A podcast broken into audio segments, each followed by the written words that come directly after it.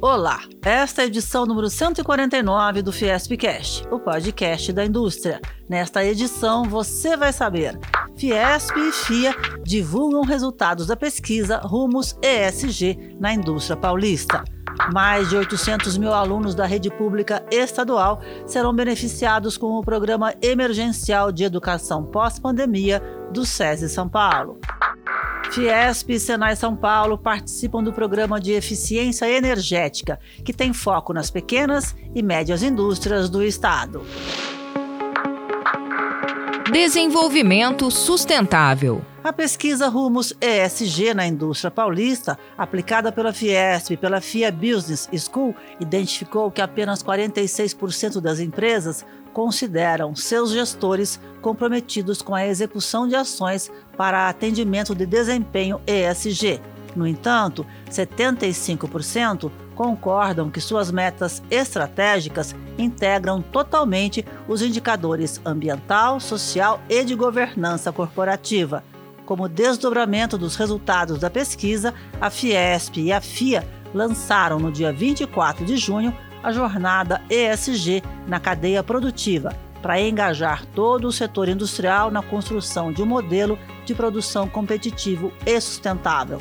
Na abertura da jornada, realizada de forma online e presencial na sede da Fiesp, Fábio Barbosa, presidente do Conselho Superior de Desenvolvimento Sustentável da Fiesp, afirmou que o tema é importante e irreversível pequenas e médias empresas que tendem a ser fornecedores de grandes ou que vão ao mercado direto têm essa preocupação. Segundo, porque o mercado financeiro, seja investidores, seja bancos, estão olhando isso com atenção. É importante, veio, veio para ficar e acho que todo mundo tem algo a contribuir, algo a ouvir com relação a isso. Né? É irreversível e eu queria terminar dizendo, e é bom não é, não é ruim, é muito bom. É um mundo melhor, uma sociedade melhor com as empresas mais conscientes. 192 empresas de pequeno, médio e grande porte do estado de São Paulo participaram da pesquisa. Mônica Kruglianskas, coordenadora pedagógica da área de sustentabilidade da FIA, lembrou que uma das conclusões da pesquisa é que o tema faz parte cada vez mais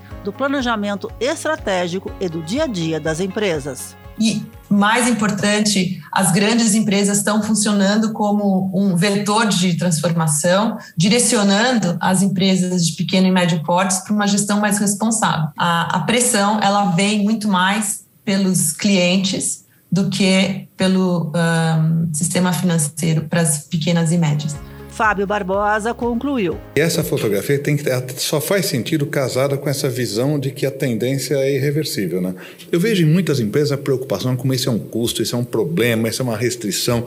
Não é. Isso é uma oportunidade, é uma oportunidade de novos produtos, de novas tecnologias, de novos mercados, de novo posicionamento de marca, de se diferenciar. O evento na íntegra está no canal da Fiesp no YouTube e a pesquisa completa pode ser acessada no site fiesp.com.br/notícias.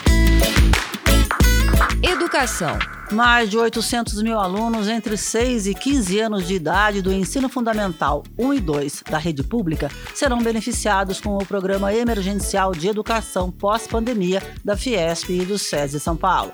380 municípios paulistas aderiram ao programa de formação de professores, que é de graça e tem como objetivo recuperar aprendizados perdidos por causa da pandemia. Alexandre Flug, superintendente do SESI São Paulo, lembra que os municípios têm uma data limite para aderir ao projeto. Nosso cronograma prevê que até dia 1 de julho todos os municípios que assinaram o termo e entregaram ao SESI serão contemplados no segundo semestre e os municípios que entregaram o termo fora do dia 1 de julho, aí sim a gente tem que postergar para começo do ano que vem, fevereiro até junho do ano que vem. O Programa Emergencial de Educação Pós-Pandemia foi dividido em dois grupos. Um grupo abaixo de 100 mil habitantes, e aí sim o SESI fará o atendimento de forma presencial, então nosso tutor analista irá nas escolas fazer este acompanhamento durante os seis meses, e municípios acima de 100 mil habitantes é só em formato EAD. Então a gente libera o material, libera o sistema de avaliação, o SESI sempre fará a formação do professor,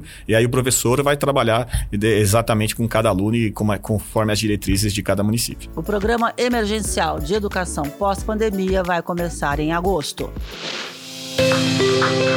Diz aí. 260 empresas do estado de São Paulo já se cadastraram no Potencialize, programa em investimentos transformadores em eficiência energética na indústria.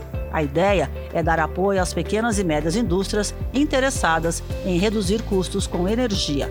Até 2024, o programa vai realizar mil diagnósticos, concluir 425 projetos de eficiência energética e empreender ações de conscientização em mais de 5.200 indústrias paulistas. O programa tem como parceiros estratégicos instituições federais ligadas aos setores de energia, financeiro e indústria.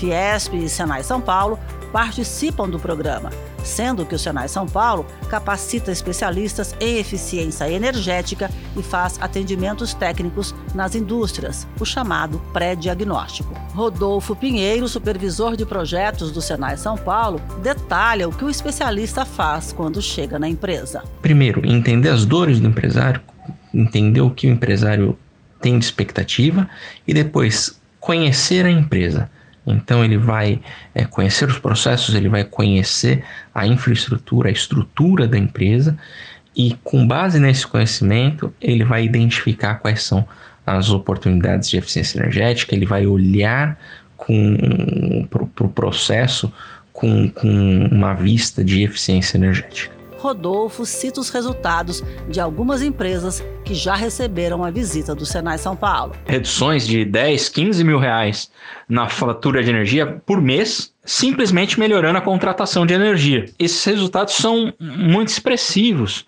né? E, e, normalmente todo investimento que é feito em ações de eficiência energética, eles se pagam é, com a própria economia. Empresas interessadas em se inscrever podem acessar o site programa-potencialize com dois es no final.com.br. Esporte. O presidente da Fiesp, Josué Gomes da Silva, recebeu no dia 15 de junho, na sede da entidade, o time do SESI Franca Basquete, campeão brasileiro do NBB, Novo Basquete Brasil, temporada 2021-2022. O título inédito foi conquistado no dia 9 de junho, após uma vitória por 80 a 65 contra o Flamengo, ao lado de sua torcida, que lotou o Pedrocão. Eu queria dizer o orgulho que nós temos pela performance espetacular do time de basquete de Franca.